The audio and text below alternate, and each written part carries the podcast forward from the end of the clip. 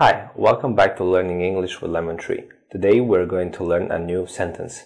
This is really important question you can hear at the restaurant, bar or cafe. Let's have a look.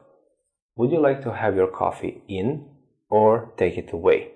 Would you like to have your coffee in or take it away? Would you like to have your coffee in or take it away? Would you like to have your coffee in or take it away? So take away here is used as a verb, but this word can also be used as a noun. Then it's written as a one word, like here. Take away. Take away. And this word is used mostly in British English, while take out, a takeout is used in American English. And these two words have two meanings.